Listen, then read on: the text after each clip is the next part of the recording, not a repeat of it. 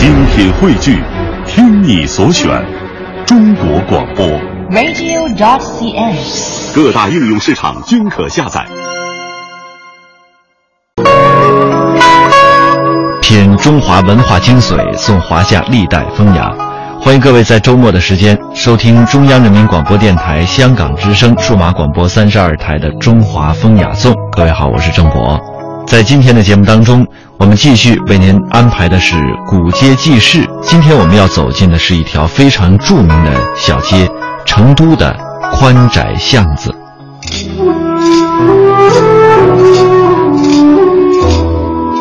追溯古街的前世今生，记录世事的沉浮起落，感悟悠远的人文底蕴，倾诉赤诚的家国之梦。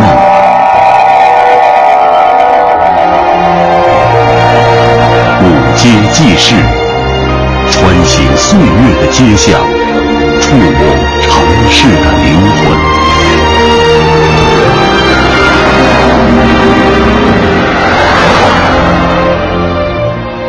今天播出成都宽窄巷子。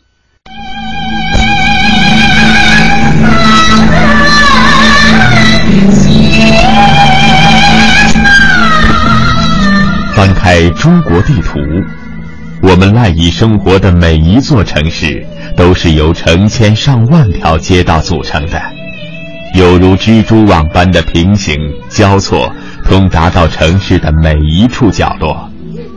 于是，这座城市的文化与气质就在城中每一条紧密错落的街巷之间尽显出来。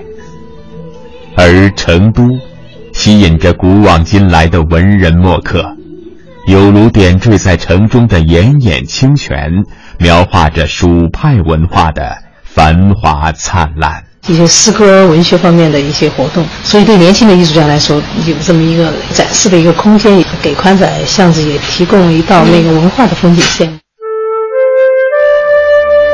成都散发着一阵阵盖碗茶的清香，犹如弥漫在城中的独特味道，勾连着老成都们的回忆。这种回忆顺着成都的大街小巷绵延不绝。说起街道，我们并不陌生，我们就生活在街道之中。我们所熟知的街道不胜枚举，新旧交错，演绎着一座座城市的风云变幻。在众多街道中，成都的宽窄巷子，以其独有的明清建筑风格和老成都休闲文化，向世人诉说着一段段的沧桑过往。这是清代满蒙八旗兵丁和他们家属的兵营。这个满清呢，一共有四十八条胡同。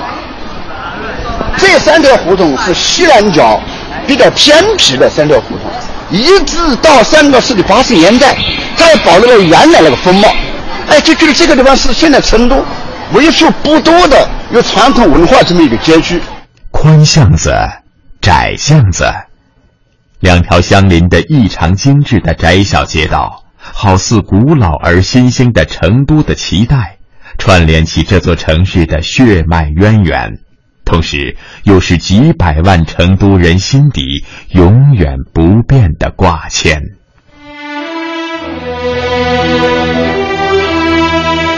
上午九点，当慵懒的成都刚刚开始喧嚣的时候，宽窄巷子的商家们。已经开始张开大门迎接今天的第一批客人了。来来，里面找里面看老成都米小吃，酸辣粉担担面，凉粉凉面，豆瓣油炸。这里是成都每天最为繁华的地方之一，熙熙攘攘、络绎不绝的游客和一待就能泡上大半天时间的成都市民。让这条巷子里的商家们生意常年很红火。行走在宽窄巷子之间，道路两旁是清末民初风格的四合院落，兼具艺术与文化底蕴的花园洋楼，新建的宅院式精品酒店，子非、可居、合欢、花间、点缀，一个个充满诗意的名字点缀在巷子里。到了那些陈匾后面的院落里面，就发现他们裹藏的韵味不同一般。五十多处商家都有着自己的传世风格，每一个都似一本久翻不完的书典。哎妹，到外来了姐姐，哪有个朋友？我后来他的，我坐了的。Hello，妈，可以。宽窄巷子位于成都市蜀都大道西端，东接长顺上街，西通西城根街，全长约五百米。与大慈寺、文殊院一并称为成都三大历史文化保护区。在上世纪八十年代，由宽巷子、窄巷子和井巷子三条并行排列的城市老式街道及其之间的四合院群落，被列入成都历史文化名城保护规划。从建筑历史文化上看，宽窄巷子。可以堪称川西民居的典范。要体验成都的休闲生活，这条巷子是最为原始的标本。对于今天我们脚踏着的这方土地而言，追寻它历史印记的意义非常深远，因为它开创了成都城市历史的开始，而这不得不从当年的少城说起。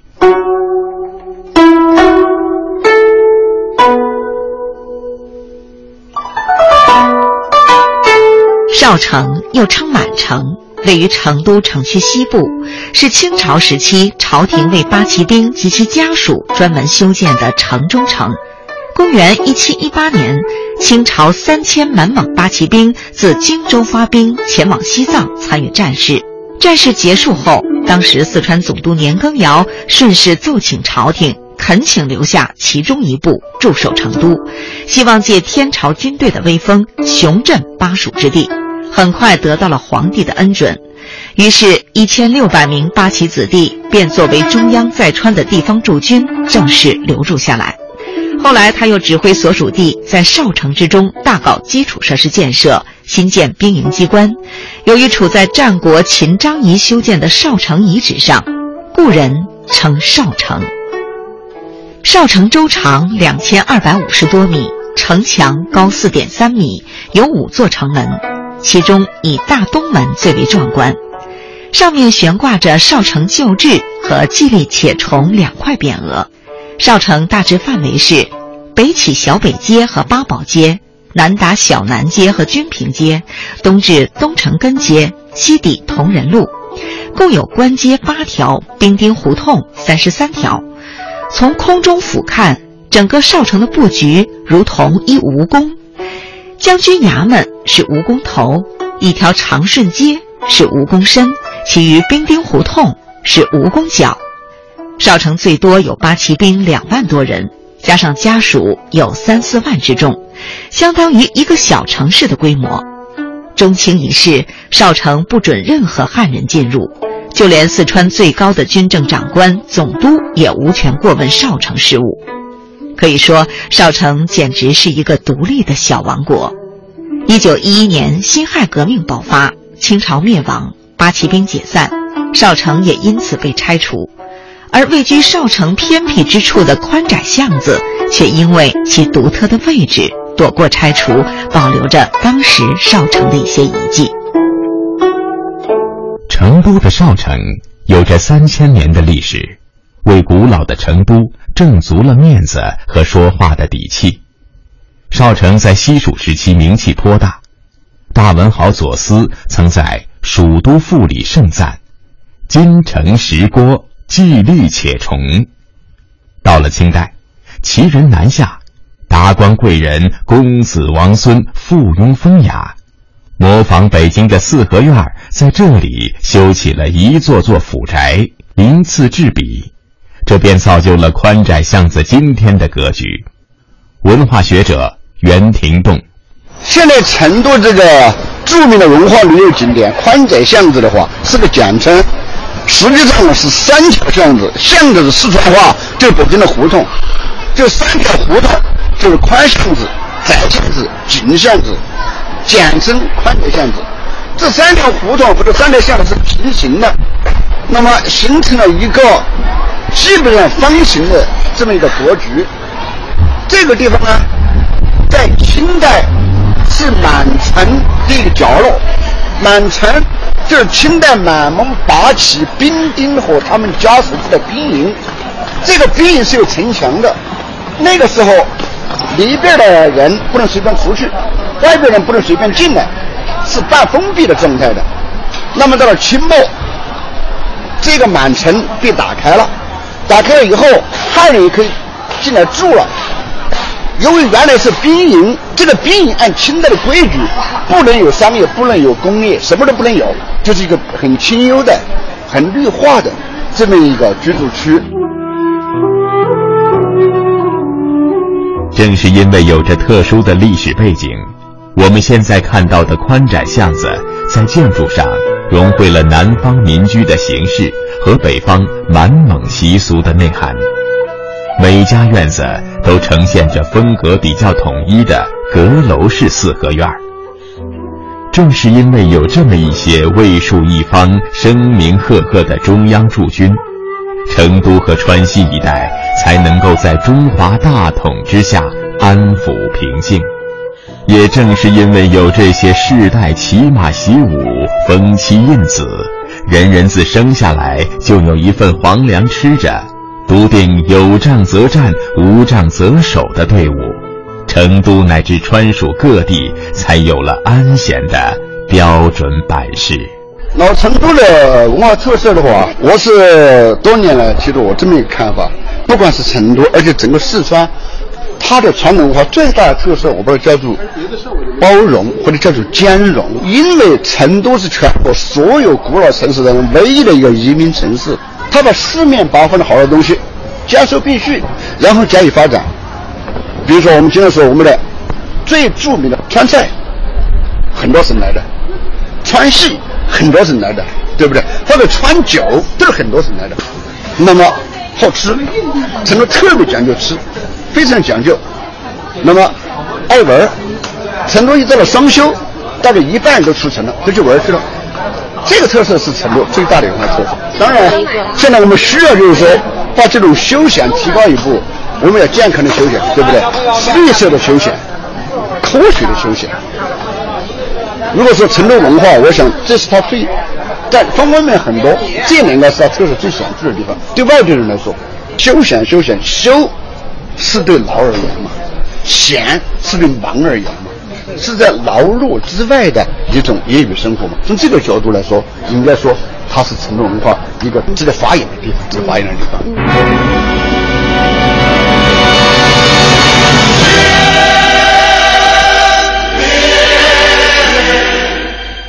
喝茶看戏是老成都的旧式休闲方式，在窄巷子十六号的成都映象，则把川菜、川西建筑、看川戏。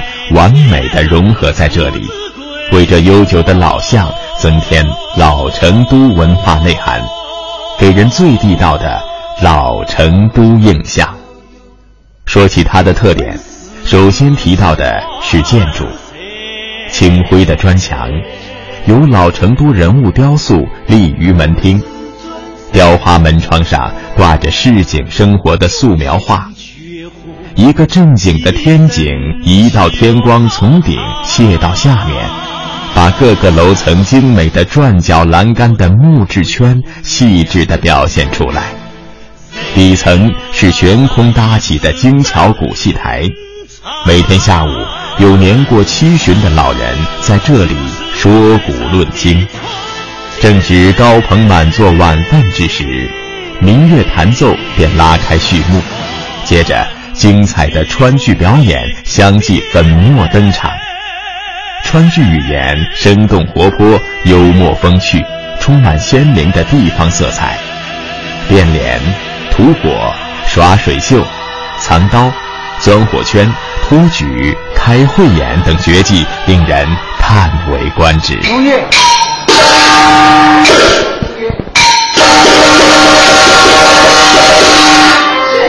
喝茶看戏，看戏喝茶。四川人把这两种休闲方式演绎得淋漓尽致，似乎中国再没有哪个城市能够与这种闲文化相媲美。今天我们所看到的宽窄巷子是忙碌而又生气的，各家店面都迎接着八方来客，老板和伙计们亲近豁达，与客人交流更是家常便饭。正如大家所言。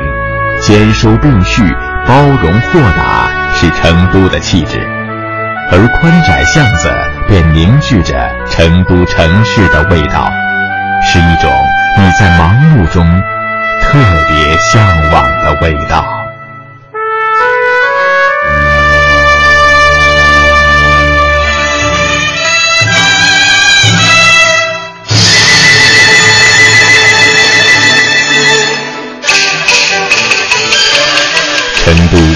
是令人赞叹的城市。当年杜甫曾有一首诗赞许成都：“老井翠竹映青莲，青砖小瓦生碧烟。”诗中所描绘的景象与眼前的景象勾连，让人开始想透过眼前的青砖外墙去探寻曾经的世界。现如今。也就只有实实在在的宽巷子、窄巷子，和剩了半边身子的井巷子，可以寻找它的踪迹。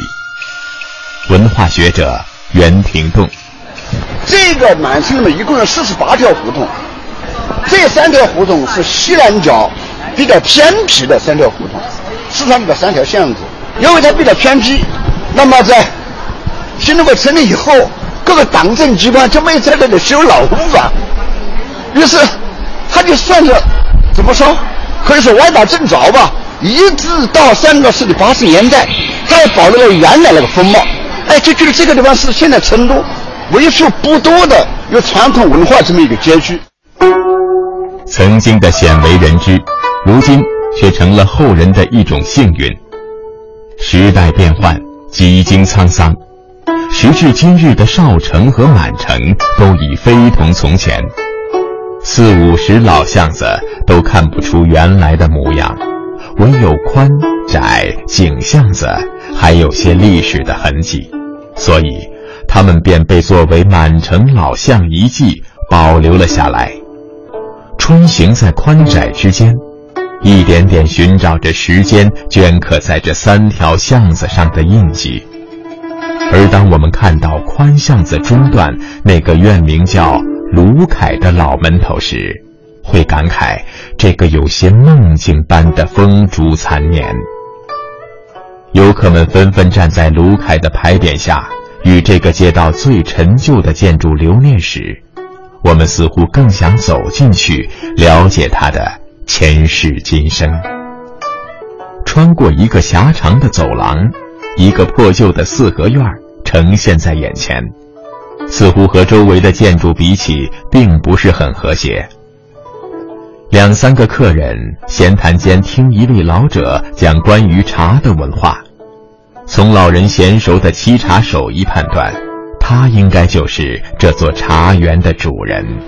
服务员，呃，我们想喝盖碗茶。请问您是从哪个地方来的？我们是从外地来的，是莫名到宽巷子来，呃，品茶的。那您想喝点什么茶呢？呃，就是喝盖碗茶。呃，我还有我想问一下，就是这个咱们四川的盖碗茶，喝盖碗茶有什么讲究没有？这我对茶都不太了解，我叫杨叔给你解释一下吧，喝茶的方式。好的，好的，谢谢，谢谢。这个盖碗茶呢，也是一种文化，很多都不知道了。这样放呢，就是。就不像就是没有水了。呃，您说别说这样放哈，您形容一下。啊，它这个盖子放在什么什么的？嗯，这个盖瓦茶也是种文化，很多都。他叫纳木尔羊角，是一位真正的满蒙八旗后裔，也是最后一位住在宽窄巷子的原住民。我的家里边是几代人都在宽巷子，那就在这个少城里边。这个少城呢，本身在秦代就有。清代不叫宽巷子，清代那个叫新人胡同。按窄巷子叫太平胡同，井巷子是明德胡同。为什么改成宽巷子呢？它是在这一片胡同里边是最宽的宽巷子，窄巷子是最窄的，宽巷子不宽，窄巷子不窄。为什么呢？宽巷子有家园，这巷子没有家园。这个鲁凯这个茶园呢，是我爱人房，我结婚就办了这个了，就是八二年搬到这边了。那个院落呢，本身呢是挺不错的，前面是个是一个水井，后边一个水井，一般院落都是两个水井，前边前面水井是这个淘菜呀，哎洗衣呀，后边是用的池的水，一般是两个井。这个院落呢，我爱人呢，他们母亲买这个房子前呢，是川西电台台长陈锡元二十四军的，所以呢，我认为这个房呢，有它的文物价值，还有它的历史价值。本身这个房呢，是成都唯一的，就是清代的兵营房，兵营的改造了，这些民国的改造的痕迹都有，现在结构全部是清代的建筑结构。康熙六十一年，现在是二百八十多年了。现在是，你看他就是，他木头还是好的，没有没有朽。在宽巷子十一号斜斜的大门顶上，“卢凯”二字异常醒目。它用石灰做原料砌成，立体感和人文感都很强。由于宽巷子十一号的大门面朝西北，与长长的宽巷子形成四十五度夹角。甚为奇特和雄壮，成为人们眼中宽巷子不可替代的风景。来宽巷子的人都见过，只是他用商周文字写成，很多年轻人不认识他罢了。这个老宅叫卢凯是吧？嗯，有什么讲究吗？这个卢嘛，就是我我做的，我做了版权的。卢就是茅庐秋风所的卢，杜甫诗茅庐秋风所，卢就草房，啊。凯就是快嘛，我做了草房，做了烂房，挺快乐，是这个意思。啊，这个名字呢是商周文字，商代的，我做的是，因为我教书的嘛。哦。搞文字，这边是蒙古文，那边是满文，文文满文我都懂。现在我这边有三百多个平方。三百多平方啊！房子有多少年历史了？两百多年了嘛，现在是清代康熙六十一年来都这个修的这个。修的痕迹都有，改造的痕迹，原来没有多高，兵营嘛，士兵呢等级不高，是啊，他是后来是加高了，是痕迹都有。据杨角先生介绍，他的祖爷属镶红旗三甲等级，按清律规定不能住在头二的宅院，只住得了兵丁集中的东二道街。新中国成立后。纳木尔羊角来到世间，他的家才从少城里的东二道街搬到了少城里的另一条官街长顺街。此间未度十日，父亲变卖了原来的宅子，一家人靠租房居住。一九八四年，羊角先生回到祖辈早前住过的少城里宽巷子十一号，而这里其实是妻子蒋仲云家的私宅。十一号老宅只剩下羊角和儿子居住，那是满蒙人的祖屋，羊角在这里坚守着。过去的回忆，老人家如珍宝一般收藏在记忆里。当打开这个回忆的盒子，老人家略有哽咽。现在的宽巷子呢，就是成都历史文化的一种缩影。再缩小一点，就是，嗯。再反映了就是原来少城的这个面貌了。这个历史建筑本身就是一本书，琢磨到这个嗯墙啊、柱啊、砖啊，都能反映到那个历史的年代，能够回忆当时的情景，比较紧啊，来回味当时的那个居住的大家邻里关系。比如说为什么呢？清朝这个嗯淘菜的、洗衣啊。这个一看见那个淘菜，这个一个老太太就说，嗯，淘米，张婆婆，我让你一会儿媳媳妇要回来，你生生要回来吃饭，嗯，还有就是洗衣了，哎呀，张江，你的那个子女多大了？啊，定呃说人父没有？大家是邻里关系就在那个挺好的，就是嗯啊，这是什么时候啊？五十年代。五十年代，五十年代，嗯那时候您多大？嗯，那人几岁？几岁嗯啊？您都记着呢。都记得。那就是就是吃饭呢，就是，比如我们父母亲回来又没有回来，就就在隔壁家里吃饭。嗯看到别人上去拿碗去要，不会生气的别人。嗯这就是就是一个家了，一个院儿。不像现在就是开门都互相不认识。有人说，羊角先生是宽窄巷子的活化石，正是因为他的存在，才能让如今商业林立的宽窄巷子多了文化的厚重和历史的见证。作为这条巷子为数不多的主人，说起宽窄巷子的过去，杨角先生和妻子都总有滔滔不绝的话语。他们希望通过自己的讲述，让更多的人了解宽窄巷子的过去。杨角妻子蒋仲云，小时候的院子，它是一个典型的四合院，嗯，望着天，这个屋檐下是四四方方的，它就是有上房，有两边的厢房，然后有二门，它组成了四合院。解放以后呢，很多人嗯居住条件很窄，他们就把这个房子进行了改造，就没有保留原来的，就去成了砖墙。哦，那咱们这个宅子，呃，跟以前有多大的变化？啊这个没有变化，保留了它原貌的文化，一点都没变啊。嗯，我们住了有十口，住在这个这条街的院子里边，呃，基本上都在一起玩啊，做作业啊。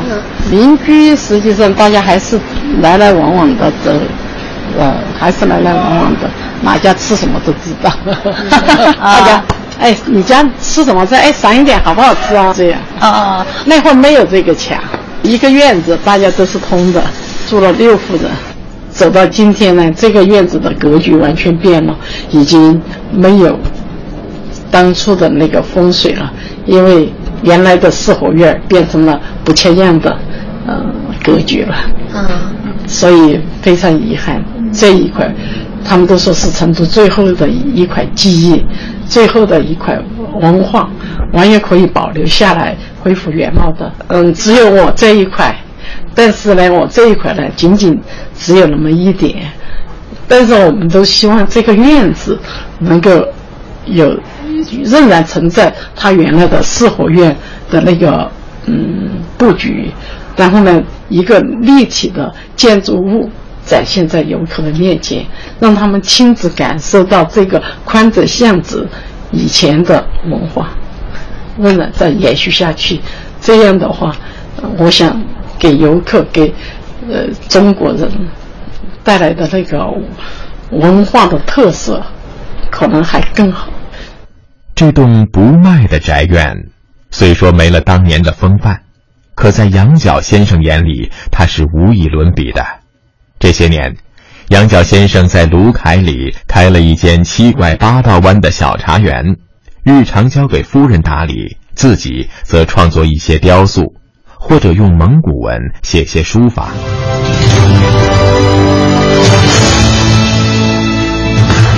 这里是中央人民广播电台香港之声数码广播三十二台，香港之声全天候为您服务。以国际化的视野为您提供权威的新闻信息、丰富的文化知识和周到的生活服务。香港之声精心打造湘江观潮、中华人物、数字新生活、民歌风尚、珠江瞭望、阳光心灵等精品节目。评说新闻中的道理，论述事实中的缘由。香港之声新闻节目纵览全球资讯，平息焦点话题。他们如璀璨明珠，点亮历史长河。他们如文明文化节目，共享文化盛宴，欣赏壮美诗篇。歌声随聚散的浮云，从辽阔天空而来。音乐节目畅享五彩华章，拨动你我心弦。从旷野大地而来。纵观生活大千世界，世界。生活服务节目，发现生活智慧，展示多彩人生，寻找独家观点。普通话、广州话双语播出，敬请关注中央人民广播电台香港之声数码广播三十二台。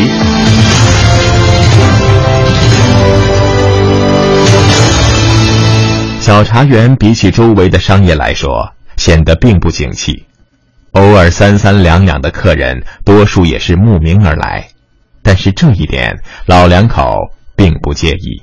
我这儿呢都是爱家，喜欢历史文化的人呢，他自然而然都要坐下来。有的呢。在网上看到啊，还有呃朋友介绍啊，慕名而来；电视上看到慕名而来的也很多。有的呢，就是都是大学里边的老师，他们专门到宽窄巷子看，就是要看文化，专门找也找到我这儿。那生意他们生意不算很好，嗯，有一点收入，收入的钱来维修这个老房子。就行了，因为我那个大门能够把外面的杂音都荡出去，所以我这个里边是闹中求静，嗯，所以不愿意让其他的人来破坏它，希望以后有一个人能够传承下去。嗯，好的地方好在哪儿？就是说。他喝上一杯茶，他的心情能够沉淀下来，嗯，那这个地方哪怕它再破，它都是个很好的地方，因为这个地方是有文化的，嗯，有根儿的，能留得住人的，他们的感受。他如果是没有具备这个啊，那他的那个地方就不是好地方，因为这个地方呢也占地气，有一定的磁场，他说风水也好，所以呢，他们的心能够。沉淀下来，就是因为它有根有文化。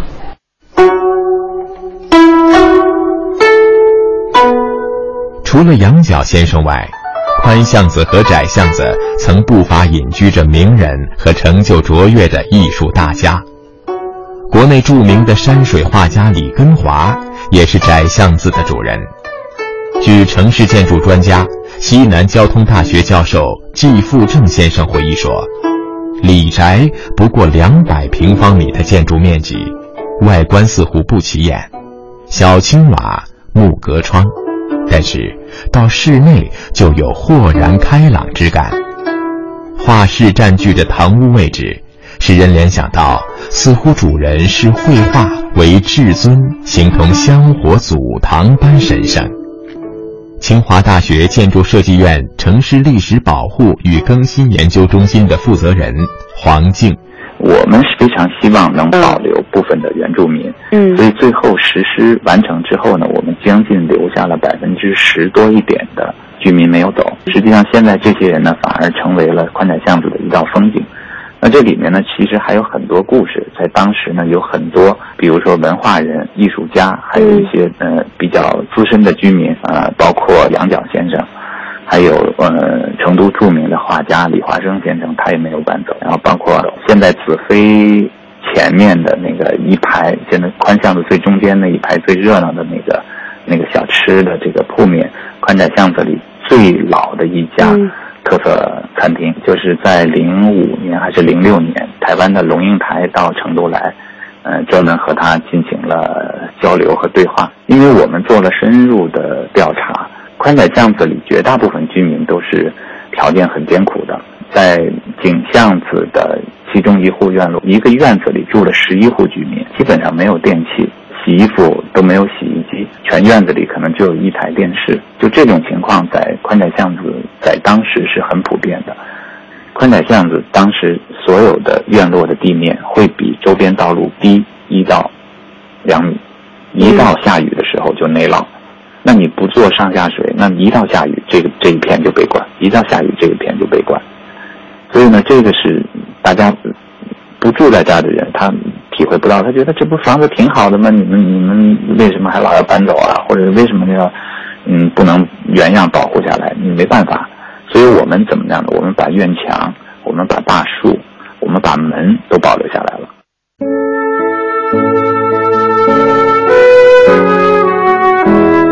旧时的宽窄巷子，饱经风霜，他们是见证者。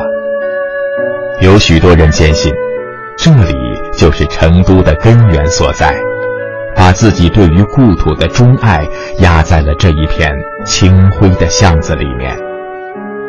二零零三年，政府提出宽窄巷子历史文化区在下半年全面动工改造，但是如何修建？是推倒重来，还是进行保护性，甚或是抢救性的改造？修缮后，百姓买不买账，成了政府和建筑学家需要认真思考的问题。修缮过后的宽窄巷子，耳目一新，他们是守护者。这些巷子的主人们，用心灵记载着这条巷子千百年不变的舒缓与从容，和成都新旧更迭的传奇故事。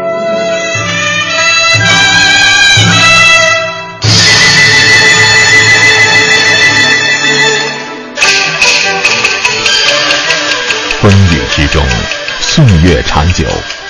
宽窄巷子在经历了上千年的历史，已经风烛残年。到了二十世纪末，它是立在市中心的一片陈旧的居民街区。在新成都高楼林立、焕发勃勃生机的时候，它却如一堆旧家具，有些特别，更有些扎眼。宽和窄本是一对反义词。但在少城成都，宽巷子和窄巷子不失为一对亲密无间的兄弟。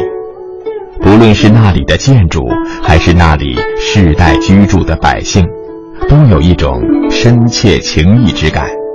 因此，它被作为成都的地方历史文化遗迹而受到特别的关注，特别是普通人。他们忽地发现，过去的老街旧房越来越被高楼大厦所替代后，特别是当成都的旧街道只剩下仅有的宽窄巷子时，他们的依恋情感变得更加强烈。西南交通大学建筑系教授季富正：必须保护，因为它是历史文化街区，不存在开发的问题。保护是第一位，嗯，保护一个前提，必须是真实的、原汁原味的，嗯，是历史的现状。嗯但是我们后来调查之后啊，历史的现状还是很糟糕，全部这是一片破烂。但是，毕竟它还是个艺术化片区，破烂只能解决这破烂问题，还是要把它拆掉，重新来过。嗯，但是要保护一些可以保护的东西，嗯，比如街道的基本形态，嗯，宽度、长度，这是第，就是说街道的肌理必须保护。嗯，出现几种层次，一种是原封原貌、原汁原味的保护，往往都死掉，越容易破烂，最后消亡，这是一种模式，国家提出来的模式。另外一种，保护一些，开发一些，幻想是这块这片区，所以这这一种，保护一些，开发一些，哎，效果很好。第三，就是全部拆掉，做新的，做做假的，这个风险比较大，往往老百姓还是不认可。三种模式啊，我们现在看一下，这种模式，就保护一些。开发一些保护开发的东西，必须要服从于保护规划的规范尺度，要合乎当时历史时期的尺度。这几十年，中国城市的传统形态就是一个玉碎的过程。成都雕塑家朱成说：“成都这一过程尤其迅猛而彻底。”作为宽窄巷子改造最早的参与者，朱成的理想是用一个无形的玻璃盒子把它封存起来。几万平方米的老建筑，连同它的生活形态，像琥珀一样做成标本凝固下来。在他眼里，堆砌了七八户人家的大杂院，也是几代人上百年变迁的记录。但是在主持宽窄巷子建筑修复的清华大学建筑设计院城市历史保护与更新研究中心的负责人黄静看来，这样玻璃盒子式的想法太理想主义了。建筑和一般文物不一样，它是始终是要给人使用的。你即使像我们国家最好的故宫，那它也需要提供给游人参观，甚至使用。那作为通的民居建筑，呃，即使是文物建筑，那当然宽窄巷子它不不属于文物，它只是历史文化建筑，因为它组合起来了，形成历史文化街区。那对他来说，最重要的是怎么去使用，而不是说把它呃完全的保护起来，呃，只供人参观，不给人提供使用。因为中国的传统建筑必须在使用中才能赋予它更好的生命力。这个呢，就是我们对历史街区的一个一个保护的概念。经过这个十年多的时间呢，我们大概总结了一个，呃，叫四态合一的保护方法。嗯，四态合一呢，就是呃文态、业态、呃生态和形态。呃，文态和形态一般大家关注的比较多，就是文化挖掘、历史传承，那和最后展现出来的。呃，历史风貌的协调统一。嗯，那我们在着重强调的呢，就是一个呃商业业态，还有一个现今技术上的一个提高，就生态技术的加进去。嗯，那这四态融合起来之后呢，就会很好的把握历史文化街区的一个文化传承和一个呃提供现代化的一个使用。人是万物的精灵，世代生活的居民就是这条巷子的灵魂。修旧如旧的修缮原则，足以让经历了千百年来的四合院落保持原有的历史风貌。但是，如果街道的灵魂丢失了，那么这条街也将失去生命的活力。文化学者袁廷栋，在改造的时候，有那么几户不愿走。我们把它叫原住民，一定要有原住民，既为民也为知。不叫民居，对不对？那么这里要保持原有风格，一定要民居的状态，要有原住民，要老百姓在这里住。这三条胡同一共保留下来，当时大概是有十家左右。他们留下来了，就稍事这一改造，就搞餐饮啊，还有搞点小的这个客栈。一定不能把老百姓全部赶走，一定得老百姓，他才有生气，才有名气。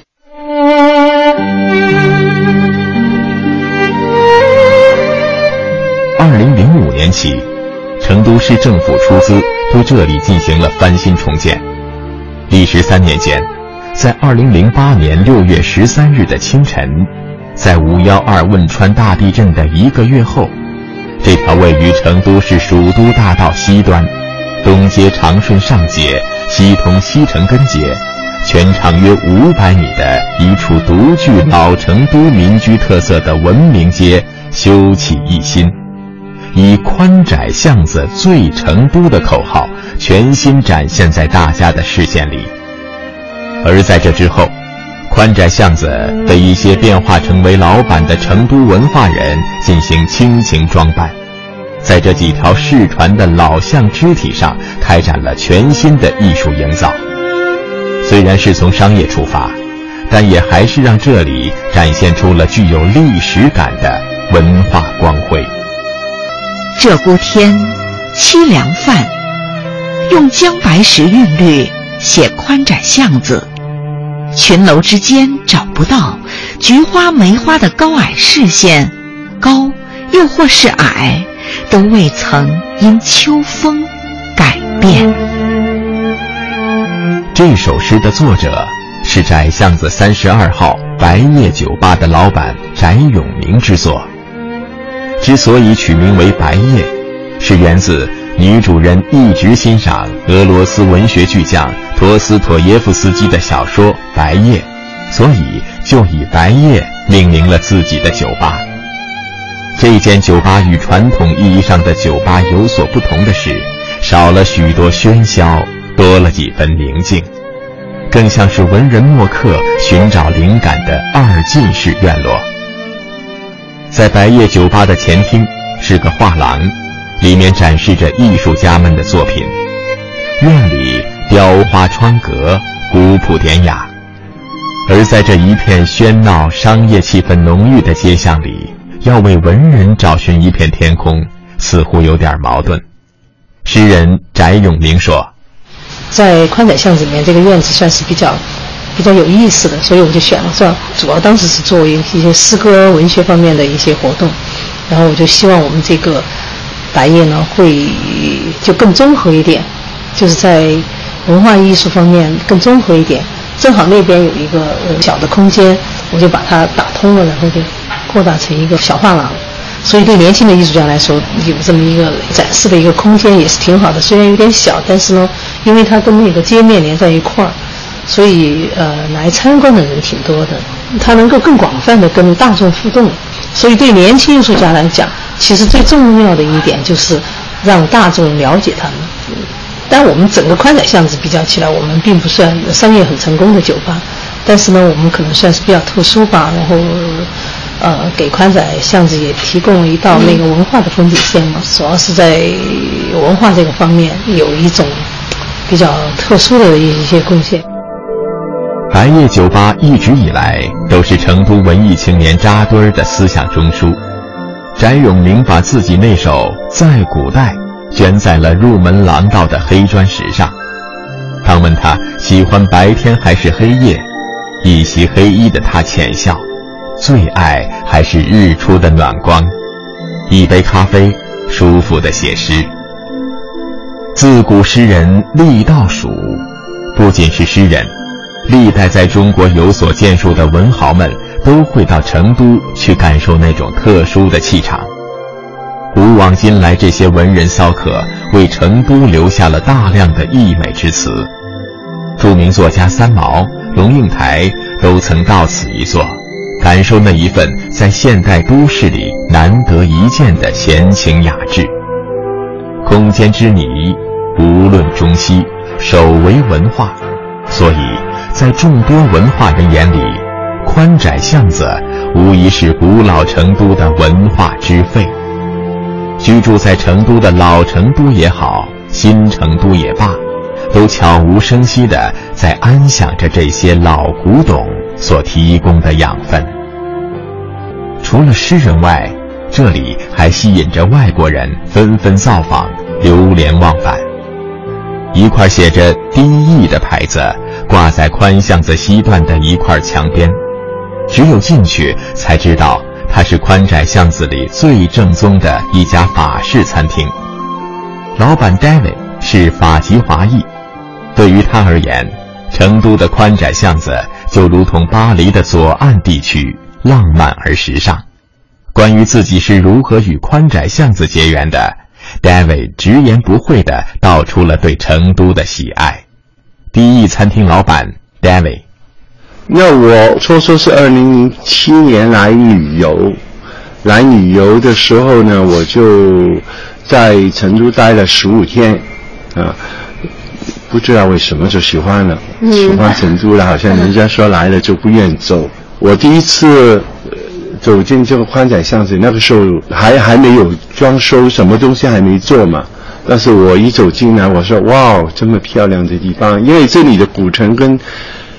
跟中国其他地方古城都不一样哈，这里的墙是灰色的，嗯，啊，而且那些屋顶啊、那些瓦的跟其他都不一样，所以很特殊，非常之特殊。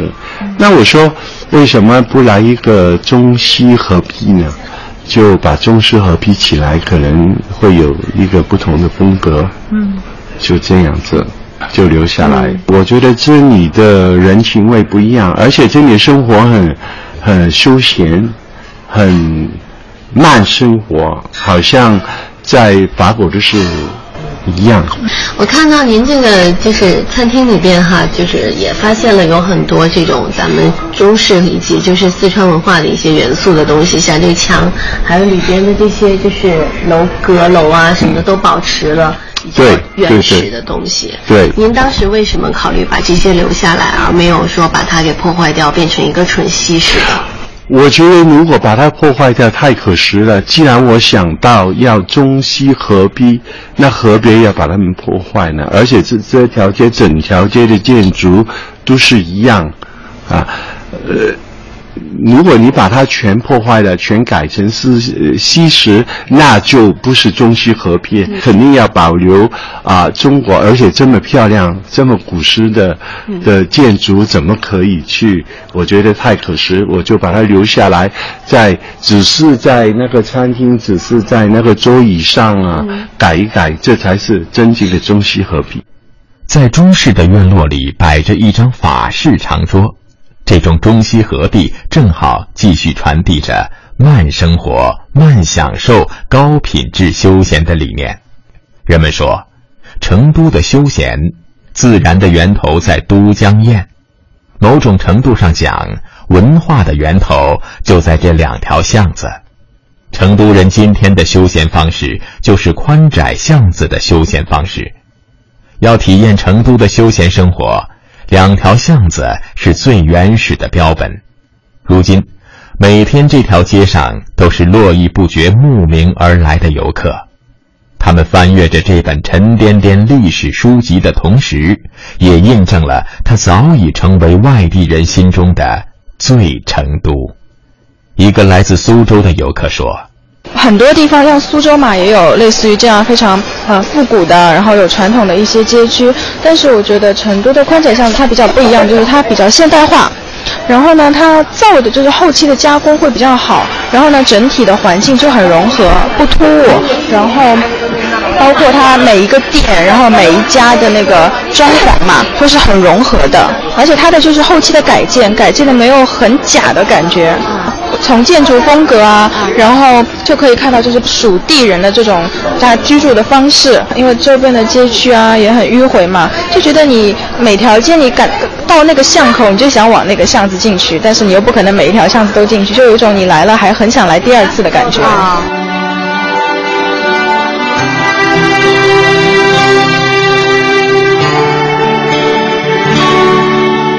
I love this city.